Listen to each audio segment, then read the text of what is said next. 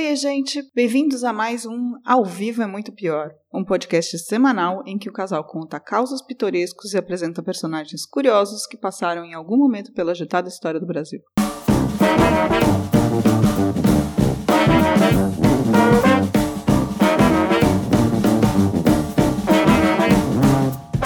Olá, eu sou Danilo Corsi. Eu sou Camila Quinta. E hoje vamos entrar numa conversa sobre o sobrenatural, sobre fenômenos inexplicáveis que assustaram muita gente em 2006. Tiveram um final, digamos, muito curioso e inusitado. Uma história típica do Brasil. Mas, para começar, rapidinho, é bom lembrar que você pode entrar no www.muitopior.com.br para acessar todos os nossos episódios e também ver aonde você encontra a gente nas redes sociais. E também todos os lugares que você pode nos ouvir, tipo Spotify. E se você gosta desse podcast e quer vê-lo continuar, então visite o drinco.com.br, nosso patrocinador, que mantém toda a engrenagem rodando e você ainda tem grandes ofertas de vinho, como este que eles nos mandaram hoje. Diz aí, Camila, qual é o de hoje? Vamos lá, o de hoje é o Sangre e Arena Red 2015, um vinho tinto espanhol da região de La Mancha, de onde vem o Don Quixote, perfeito para beber petiscando uns queijinhos. Você gosta de petiscar um queijinho? Adoro. Eu também. E sabe o que é bom dele de verdade? O preço. Esse vinhozinho, para comer petiscando uns queijinhos, está por apenas 39 dinheirinhos. Corre lá. Boa. Vamos brindar?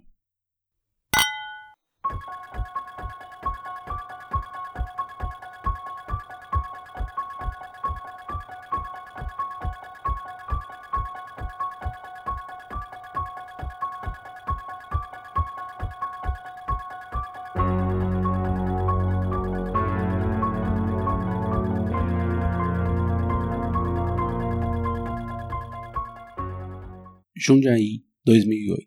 Camila, o que você estava fazendo em 2008? Me mantendo mais longe de Jundiaí possível. Pô, não fala assim, Jundiaí, a Seattle brasileira.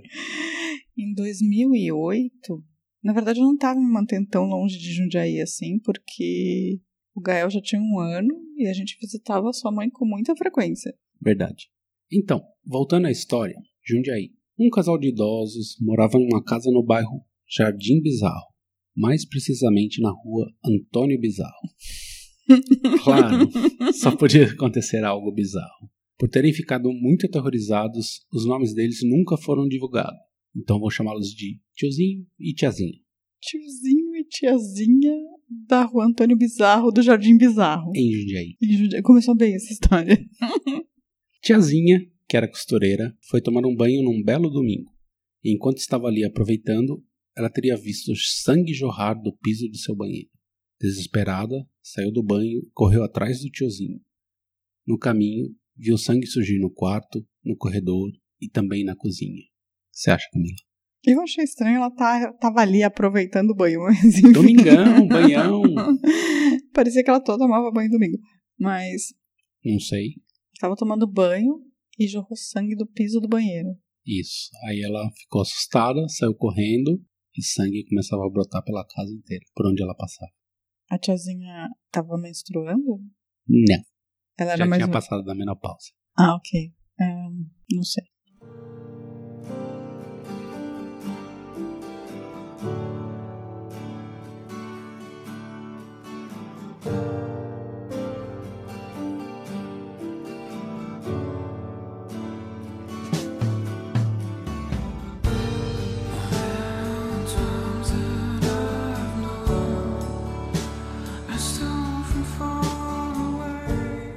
Ela e seu marido não entendiam direito o que estava acontecendo.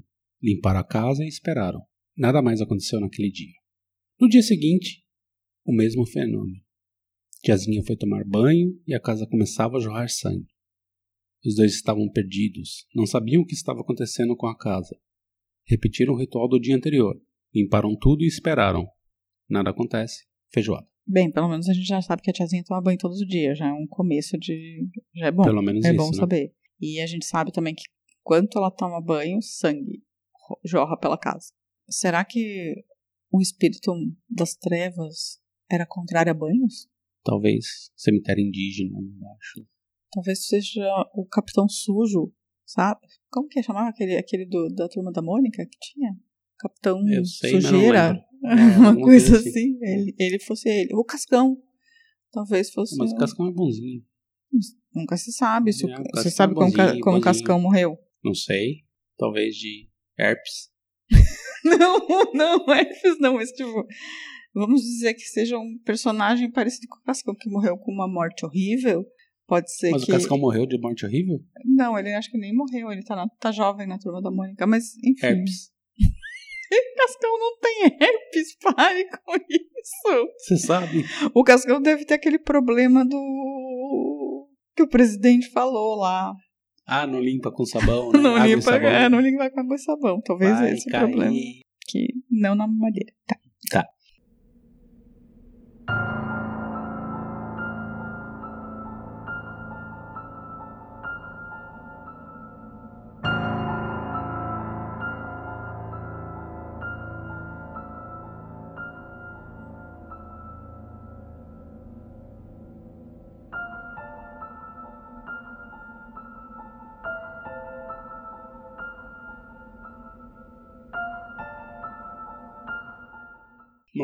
Terceiro dia, lá vai a tiazinha tomar banho e a casa começou a jorrar sangue. Não era pouco não. Grandes poças se formavam em várias partes da casa. Inclusive manchando a parede, móveis, como se uma fonte de sangue tivesse rompido na casa. Desta vez, resolveram chamar uma vizinha para dar uma olhada, confirmar se era mesmo sangue, se não era alguma outra coisa. Lá foi a vizinha que se horrorizou com o que viu. Disse: Parece até que alguém foi morto aqui. Grande vizinha, grande observação.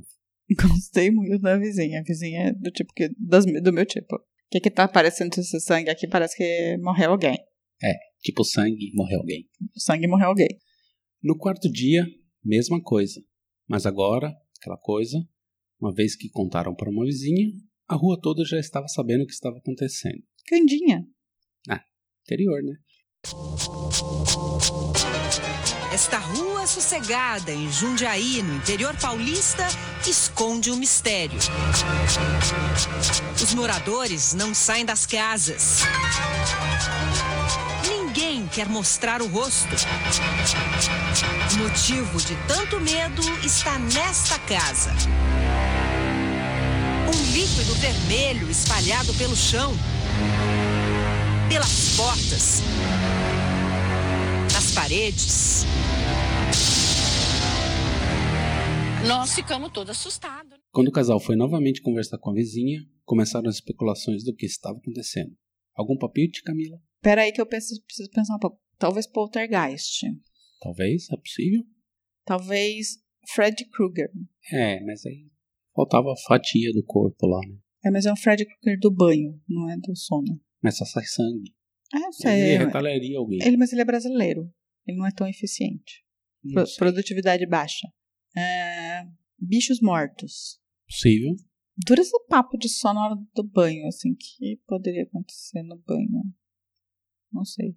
Vazar sangue do nariz? Possível. Estranha essa história, estranha, hein? Peraí, já sei. É meio do iluminado. Quando a velhinha ia tomar banho, aparecem as duas irmãzinhas e fregam. Come play with me. With us. Come play with Nhé. E aí tinha uma avalanche de sangue, não era assim? É, mas estava jorrando do chão, assim, alguma coisa. Mas não sei. Acho que não apareceu criancinha ainda.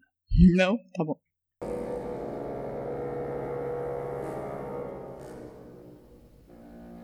Come play with us.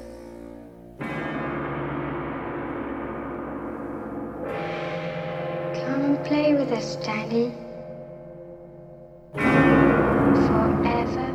Basicamente, três teorias ganharam força rapidamente.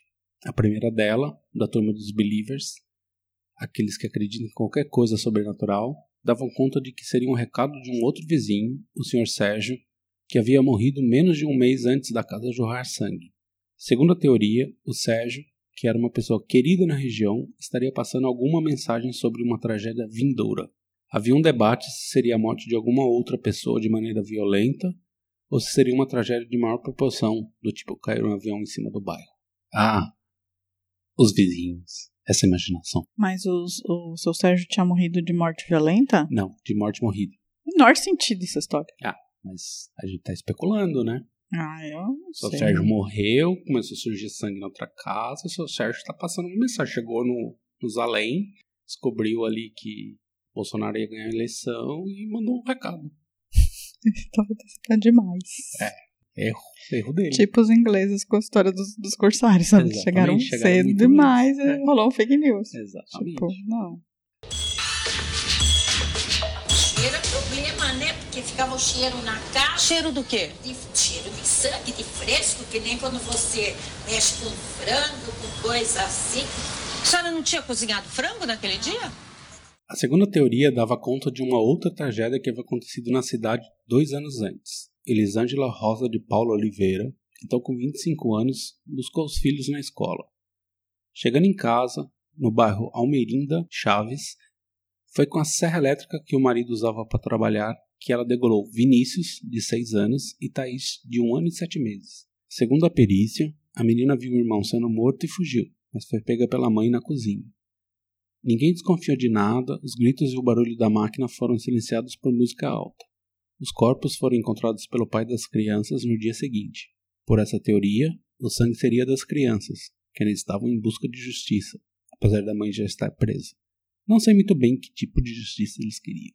Eu tenho problema com esse tipo de, de, de, de caso, né, que envolve criança, mas. Mano do céu. Jundiaí, Chainsaw Massacre. Tipo, surreal. Matou com A, serra a elétrica. mãe matar criança com serra elétrica. Pois então, né?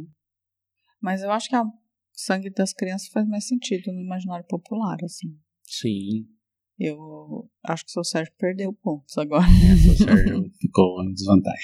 O seu Sérgio tá numa desvantagem bem grande diante de Vinícius e Thaís. Eu não sei se é vingança que eles queriam, mas assim, talvez o recado. né? Justiça, justiça. É, talvez aquele recado, né? Também, da tragédia. Já tava morto, a mulher tava presa. Que recado eles estavam Não, dando? mas se o seu Sérgio tava querendo mandar recado, por que, que as crianças não podiam mandar recado? O seu Sérgio tava avisando que o Bolsonaro ia ganhar. Ah, As crianças não podiam avisar. Acho que não, elas não votam. Mas elas podiam avisar de outra coisa. Sei lá. A outra vizinha está com muito medo e não quer se identificar. É um pouco estranho, né? Porque é como que se tivesse alguém andando pela casa, tivesse assim, tipo, perdido um membro do corpo, né? E é uma pessoa agoniada, assim, procurando uma saída, procurando algum tipo de algum objeto pra. Por fim, a terceira teoria era mais pragmática e bem cretina. Como o bairro vinha sofrendo alguns atos de vandalismo, a suposição era de que alguém estava criando fatos para desvalorizar as casas e forçar os moradores a saírem dali. Basicamente, um especulador imobiliário. Acredito muito nessa. É possível. Melhor, melhor explicação. Então, para deixar a coisa ainda mais assustadora, teriam invadido secretamente a casa e estavam jogando sangue para criar um fato sinistro para assustar ainda mais as pessoas na região. Aí já achei difícil de, de engolir. Os moradores chegaram até montar vigílias para ver se conseguiam flagrar o humilhante invasor, mas nada aconteceu. E o sangue continuava a jorrar diariamente. Cara, eu acredito em especulação imobiliária, mas assim. Os caras invadirem a casa da veinha só na hora que ela estivesse tomando banho, porque, tipo, todo dia que ela ia tomar banho que a parada acontecia, né? Sim, era toda vez que ela ia tomar banho. Não sei, acho que. Não era, tipo, tão cano. Ah, mas não era só no banheiro que o sangue jorrava, Não. né? Não era ferrugem. Quarto, sala, cozinha, espirrava nas paredes. Era jorrando mesmo. E o seu marido também não quer falar, né? Ele já tá Ele aborrecido. nervoso muito porque, sabe, é muita coisa. E o que, que a gente vai ficar falando? Sabe Deus qual vai ser a explicação? Essa história começou a vazar e a imprensa nacional pegou gosto pelo assunto. Matérias e mais matérias eram feitas sobre o caso. Fátima Regina Machado, professora da PUC de São Paulo e especialista nos chamados fenômenos poltergeist, chegou a afirmar: é provável que o sangue seja uma espécie de expressão inconsciente de problemas emocionais vivida pela família. É o que chamamos de psicocinésia recorrente espontânea, popularmente conhecida como fenômenos poltergeist. Em alemão, disse a especialista, a expressão significa espírito brincalhão. E aí, Camila, você já encontrou um espírito brincalhão? Não só espírito de porco, já encontrei tanto nessa vida. Brincalhão que é bom nenhum. Mas de porco, nossa senhora. Vida tá cheia. Principalmente no mercado. Já o parapsicólogo Oscar González Quevedo, o famoso Padre Quevedo, também acreditou que o fenômeno tenha sido provocado pelos moradores ou por alguém próximo a eles. Nada mais é do que uma descarga emocional, um ato movido pelo inconsciente. Não há nada de paranormal ou sobrenatural nisso. Que fazem? Ele falou: Isso não existe? Isto não existe. Isso não existe. Mas peraí, deixa eu tentar entender aqui. Vamos lá. Tem a véia. É, vamos chamar de tiazinha. Tiazinha. Véia não. Sacanagem. É, mas eu já assumi que é uma veinha. É, tem a veinha, que é a tiazinha veinha. Ela tá. Todo, todo lugar que ela passa, brota sangue. Sim. E essas pessoas acham que é tipo um fenômeno.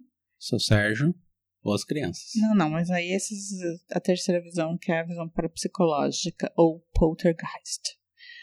Eles acham que os sentimentos represados da tiazinha estão gerando fenômenos reais na casa. Isso. Chamaram o espírito brincalhão que tava trolando a tiazinha. Mas o, o padre Quevedo acho que não. Acho que não é nem espírito brincalhão. Ele acha Não. que é tipo o inconsciente dela gerando sangue. Exatamente. Como se ela tivesse brotando sangue e espirrando por ali. Só queria tipo um superpoder desse. Apesar que é um superpoder meio estúpido, né? Porque é um super. Pra jogar su- sangue nos outros. Não, mas é um superpoder inconsciente. Assim, não, mas eu Não, queria. ah, aqui. Ah, mas teoricamente você faz jorro de sangue. Ah, mas se você faz brotar sangue, você pode fazer brotar dinheiro. Jorra sangue. Não brota dinheiro. Por quê? Tá brotando sangue do chão, por que não pode brotar dinheiro do chão? Porque não tá no seu corpo. Ah, mas esse sangue ninguém diz que é dela. Ninguém diz que é dela, mas é sangue e ela tem. Então, se Se fosse dela, Se possível, tiver dinheiro do bolso, ele não pode se multiplicar? talvez algumas moedas aí sim. Então, eu quero que. Eu quero esse superpoder do brota dinheiro do chão. Seria bom. Melhor que brota sangue, que é completamente inútil, só faz uma sujeira desgraçada, né? Sim. E eles limpavam todo dia. Nossa, que saco, já imaginou? Não. É porque não é você que limpa a casa, né? Verdade. Mas já limpei muito. já, já. É verdade. É verdade seja dita. A gente divide os trabalhos aqui, tá? Façam o mesmo. Amiguinhos.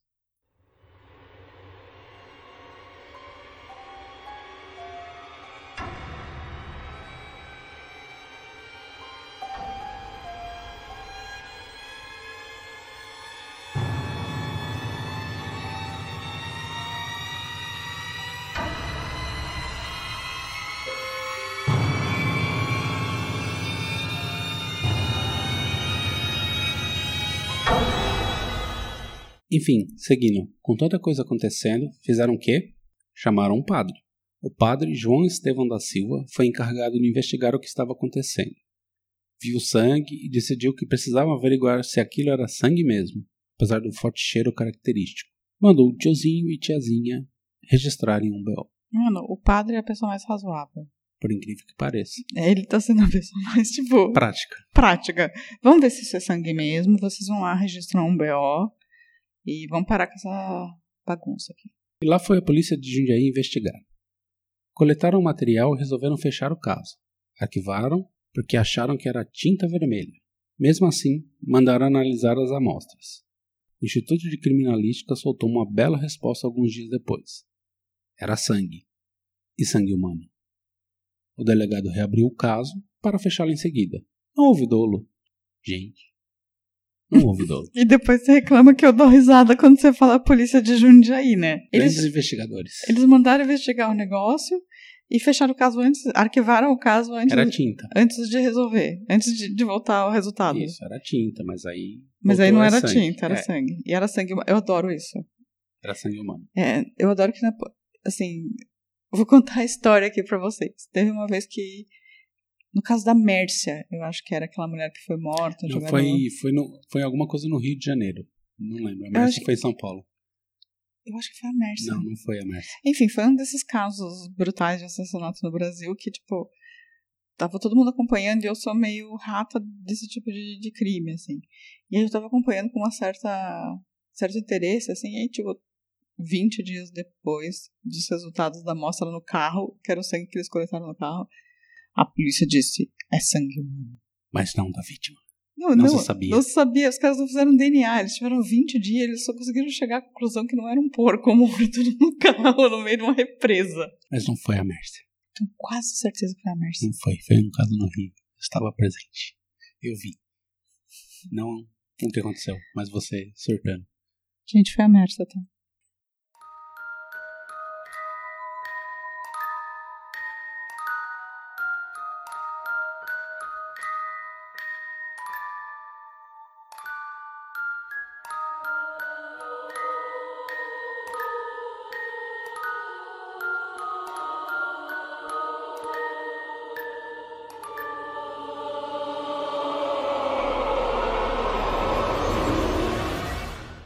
Enfim, seguindo aqui.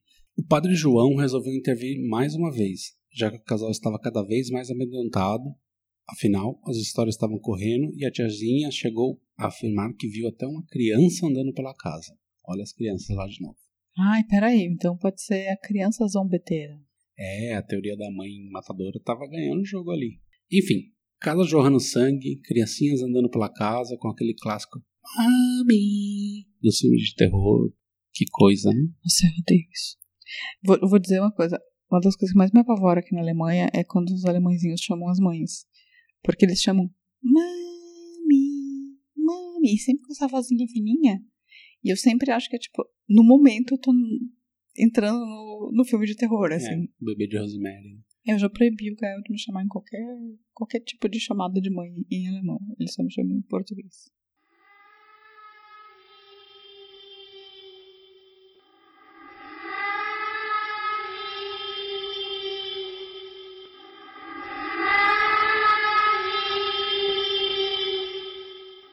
Com a assistência do padre, a polícia reabriu mais uma vez o caso. E foi lá coletar mais amostras, e desta vez, um dos investigadores teve a ideia de coletar também o sangue do tiozinho e da tiazinha. Eles não tinham pensado nisso Não. ainda. polícia de Jundiaí. De Jundiaí. Nossa, eu tô adorando a polícia de Jundiaí. Mas alguns dias se passaram até sair o resultado dos novos exames. E o resultado foi bizarro. Jardim. O delegado Marco Antônio Ferreira Lopes, do 6 Distrito Policial, divulgou o resultado do DNA feito em amostras colhidas na casa. O exame constatou que o sangue pertencia a tiazinha. Padre Quevedo, seu malandrão. Pera, então era sangue da tiazinha que Da tava tiazinha. bo- brotando do chão, Sim, conforme a tiazinha. andava pela casa. Esse sangue não tava brotando do chão, não. Pelo visto, não. Foi feito então um exame de corpo de delito na tiazinha e descobriu-se a origem do sangue. Você tem ideia do que pode ter sido? Hemorragia nasal. Né. Varizes. Sim, varizes. O delegado Marco afirmou que conversou com um médico especialista no assunto durante a investigação. Ele me disse que não sentir o sangramento é normal, porque às vezes ficam muito inchadas. Sai muito sangue e chega até a jorrar, mas a pessoa pode não perceber. No caso da idosa, que é diabética, a situação seria ainda pior, já que ela tem coagulação sanguínea deficiente por causa da doença. Ou seja, a velhinha estava lá espirrando sangue para tudo quanto é lado, mas não percebeu o que estava acontecendo. Tipo aquelas coisas de filme de comédia ruim. O que achas, Camila? Mano do céu. Vamos botar aqui os pontos nos is, os pingos nos is. Ponto, não Ponto existe. is. né? É, mas é um ponto, é um pingo. A véia, no caso tiazinha, Explodia as ia tomar banho. As veias faziam. Ela lavou, ia lavar as pernas, devia esfregar as pernas e Explodia tudo. explodir as veias. Aí as, as não veias da véia, ah, as veias da véia explodiam, ela não percebia. E ela ficava jorrando sangue pela casa, sem se Aí tocar. ela via, ela via o sangue no banheiro e falava: Meu Deus, sangue no banheiro. Cadê o tiozinho? Aí ela saía atrás do tiozinho. Meu Deus, sangue no corredor. Meu Deus. E ela tava lá só Ela tava esguichando. varize louca, esguichando sangue pela casa. Uhum. Gente do céu. E, e ela não percebia depois? Não. Porque assim, tipo, devia escorrer na perna também, não é possível. Pelo que o médico falou, assim, na verdade as veias delas abriam, né, assim, furavam ali, E saía jatos, não é que escorria. Gente, que horror! Não é que é, tipo tava escorrendo assim com um corte, assim, era tipo jatos de, de sangue. E o tiozinho não prestava atenção. Não, justamente talvez ele não enxergasse direito. É, mas- porque se ele fosse acudir, ele ia ver uma perna jorrando sangue. Parece É, mas aquelas coisas do, do, do cavaleiro, sabe? Que corta um braço, corta a perna. é, basicamente saía o sangue pra todo quanto é lado, mas a tiazinha tava lá espirrando sangue loucamente no Jardim Bizarro. Na, rua Antônio Bizarro. Em Jundiaí. Gente, é maravilhoso essa história. Por favor. É, vão a médicos. É, eu esqueci o nome do médico que cuida desse tipo de coisa. Faço a menor ideia. É vascular. Vai ao vascular, se você tem varizes, para evitar esse tipo de fenômeno poltergeist na sua vida. Espírito brincalhão apertando as veias. Às vezes o espírito brincalhão tá na sua própria perna, você nem percebe. Mais uma vez, prezados amigos, o Dr. Ray, o rei da saúde. Hoje eu estou na minha casa aqui em Beverly Hills. A semana passada você me viu lá na minha casa em São Paulo. Então hoje eu gostaria de falar um pouquinho, falando em viajar tanto, sentar por tantas horas no avião, eu queria falar um pouquinho sobre varizes, ok? Ah, quais são as Então, esse foi o caso da casa que jorrava sangue ou da velhinha que espirrava sangue. Aquelas deliciosas histórias que acontecem pelo interior do Brasil. Espero que tenham gostado e semana que vem estaremos de volta. Tchau, tchau! Beijo!